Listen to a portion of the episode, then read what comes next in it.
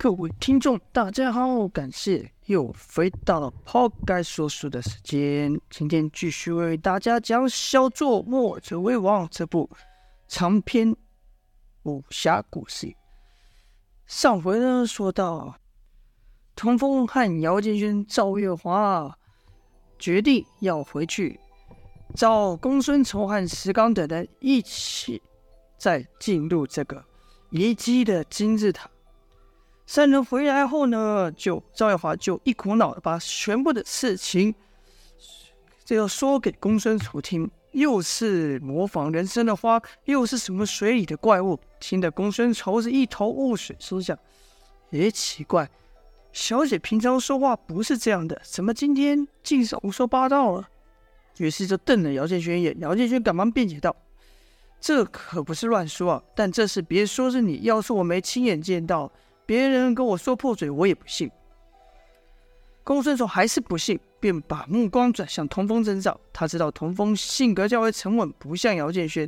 只见童风点了点头，说道：“我知道这听起来不可思议，但这都是真的。”赵月华这才说：“所以我想请叔和石刚和我们一起过去。你知道，我们就到门口了，但我怕这两个人不可靠啊，没见过世面。我想啊，像这种……”遗迹里面肯定会有什么线和机关，这就得靠书了。公孙策听了后也有点感兴趣的说：“好吧，那明天我就与你们看看到底有没有你们说的那么神奇。”石刚突然说道：“我也要去。”只是姚建勋说：“嗯，这自然是好事啊，你武功高强，但你不是不爱水系吗？你怎么去呢？”公孙丑就说。你们去的这些时间，他可能闲着。他已经会在水里面闭气许久了呢，但是还是无法游泳，须得有人拖着。这时候，童风就说：“那就让我来帮你吧。”次日的黎明啊，五人就动身了，穿过那被阳光遮挡的巨大水道之后。眼前上了水面，应该说上了水面，眼前就是一片古老原始的丛林。饶是公孙丑见多识广，活到了这把年纪，这是什么场面没见过？经历了不少大风大浪，此刻也只是瞠目结舌，半晌说不出话来。不只是公孙丑啊，连一向面无表情的石刚看到眼前这一幕，也是呆了。他怎么也没想到，这世上居然……有这么一个地方，公孙忍公孙丑忍不住朝眼前那参天古木说句说道：“这这玩意，少说也有百年，也可能上千年了。”说着，取出短刀，削了一片木材，并丢入水中。而后就看那木材入水后，并不沉下去，反而是浮在水上。公孙丑见状，面露喜色啊，说道：“行了，行了。”赵月华不解，就问道：“叔，你这是干嘛呢？”公孙丑说：“这里的木材和我们所在的岛不一样。我们那岛的木材啊，一入水就沉下去，但你看，这里的木材却能浮起来，可见那材质既轻而且又坚固啊！我们若能用这木材坐船回到中原，就不无可能了。”一听能回到中原，众人当然开心了。童风、姚建勋也不禁想到。算一算，我们自下山后已经好久时间了。师傅跟大牛肯定担心死。周月华也在想：啊，不知道爹娘如何，肯定是找我找的慌了吧？而像公孙丑这样花了大半辈子，好不容易闯出一点名声的人，不是一点名声，是闯出江湖名声的人，当然不甘心就此在这孤岛上平静度过。打从上岸的第一天起，公孙丑就在留意风向和水流，但苦于原本所在的岛啊，木材奇特，投水便沉。如今他总算看到一些回去的希望了。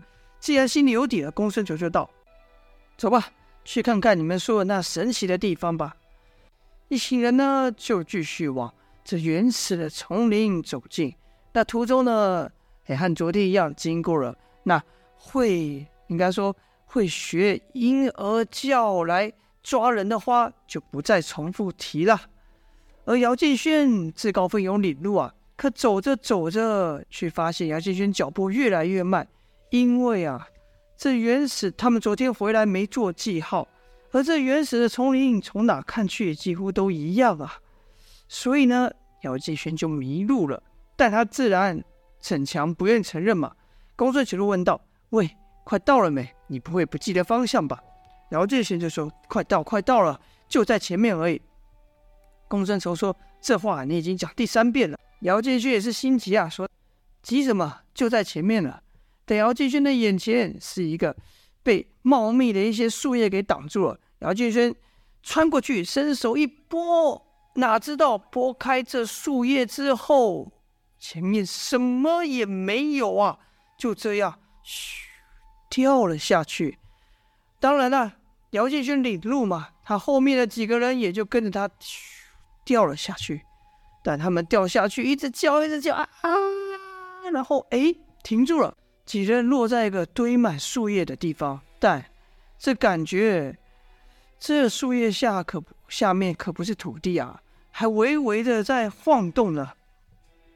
童风忍不住伸手去拨，这一拨开树叶，惊吓不小，叫出了声，因为树叶下什么都没有，几人居然身处万丈高空之中啊！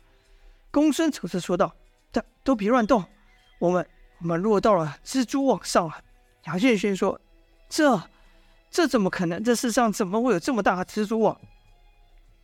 周耀华则说：“叔，那现在怎么办啊？”公孙丑说：“小姐别担心，我看这蜘蛛网已经被它主人遗弃了，否则以蜘蛛的习性，不会让这网上堆满了树叶。现在啊，就小心的在网在朝这崖上移动。”网上的叶子尽量不要拨开，免得它和网上也粘得紧了，一撕叶子，把网子也被撕破。众人就依言而作，小心翼翼的朝那岸，就是说崖边走去。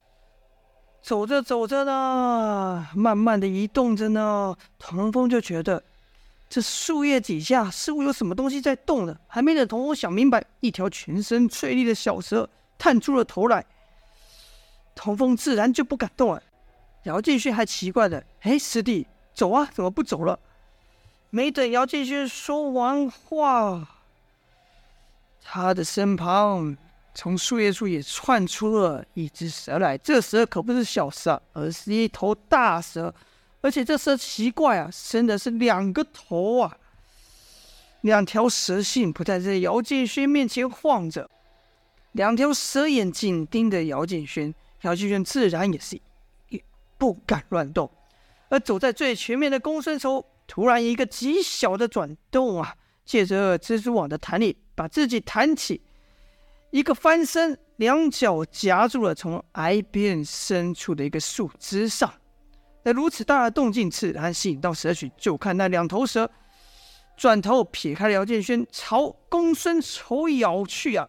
由于这时公孙仇的脚。是应该说，公孙仇此时的姿势是头下脚上，他两脚是交叉攀住从崖中深处的一个树干嘛。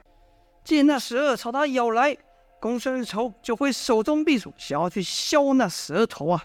但这蛇可不一般呐、啊，他还没等公孙仇削动，突然从口中喷出一道黑色腥臭的水柱啊，毒液。这一下，公孙仇可没料到，赶忙把身体往后一折，堪堪避过这毒水。就看这毒水喷到那树皮上，树皮立刻发出声音，跟着就一团腥臭的蒸汽。公孙仇心道不好，这蛇毒好厉害，这树皮硬的是什么一样？我刚刚啊，就算拿宝刀去削也费劲，没想到被这毒蛇这毒液一沾上，顷刻间就融化。公孙仇还在想该怎么样对付这毒蛇时，这毒蛇可不会给他时间了。一头闪电般急出，公孙仇挥刀去劈，但蛇身柔软如笔，可从各种角度攻击。那蛇身似乎也知道宝刀锋利啊，避过宝刀后，朝公孙仇其他的部位咬去。公孙仇一连躲过了几招，而后就听那毒蛇发出啊凄厉的怪叫啊，缩了回去。原来啊，公孙仇看准了两蛇夹击之势，那持刀之手一边挥，另一手呢则朝朝他咬来的毒蛇蛇眼戳去。这任穴戳打的功夫啊，本就是公孙丑的绝技。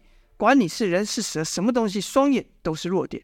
于是公孙丑就有剑指插向蛇眼，那蛇受伤了，才发出一声怪叫，然后，然后拼命的扭动自身呐、那其他小蛇干他们老大受伤了，也都朝公孙丑咬来。公孙丑见把蛇群都吸引过来了，便对其他人喊道：“你们快趁现在爬上来上！”正几人才刚脱离蜘蛛网爬上来。那受伤的双头蛇啊，就开始乱喷毒液啊，无差别的攻击。毒液落到蜘蛛网上，网立刻被龙破；滴到小蛇上，小蛇也是顷刻毙命。很快的，那蜘蛛网因为毒液的关系，是越破越多洞，终于支撑不住，整张网掉了下去。网上那些大蛇、小蛇也就一并掉了下去。危机过后，赵月华就念姚建勋说道：“都是你害的。”不认得路，你就大大方方承认吧，没人会笑你。姚建轩则说：“这怎么能怪我？你自己看，这地方怎么看都长得一样。你要分得出来，你来带路啊。”公孙丑为了避免两个人继续吵下来，就说：“你们两个先别吵了。我听说蛇的视力不好，但听力不错。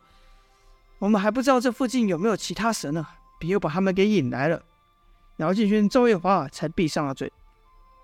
几人又继续朝那树丛深处走去，幸运的是，没走多久啊，就让他们看到了昨天发现那个守卫的石像，拿着巨剑的那个守卫石像。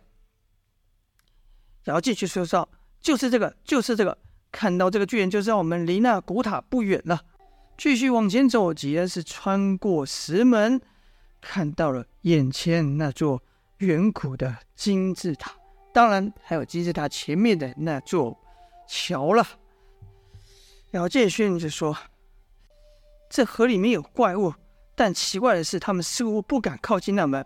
我们今天就干脆一鼓作气，跑到那门前，那怪物就拿我们没辙了。”说完了，姚建勋自告奋勇走在最前面，而几人的脚一踏上石桥，那护城河里面的怪物鳄鱼果然就和昨天一样，沿着桥墩爬了上来。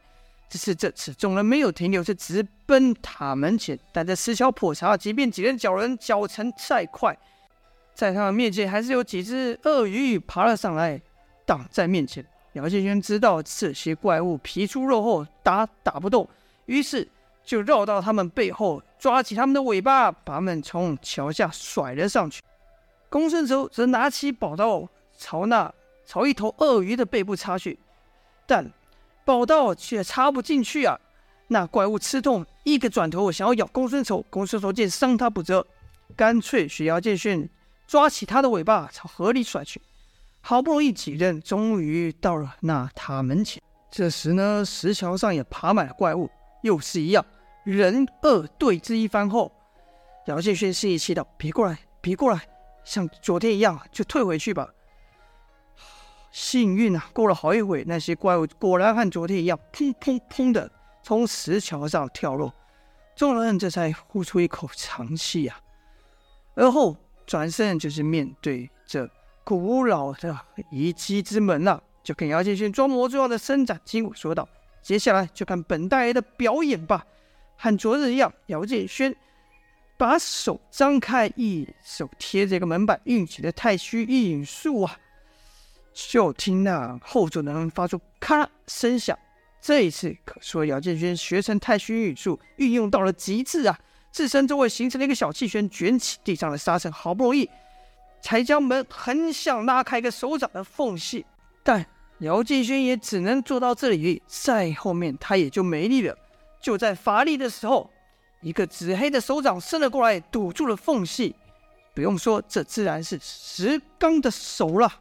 好了，这就是本章的内容了。眼看他们就要进入这古老的金字塔里面了，到底里面会有什么东西等着他们呢？就请待下回分晓啦！感谢各位的收听，今天先说到这边，下播。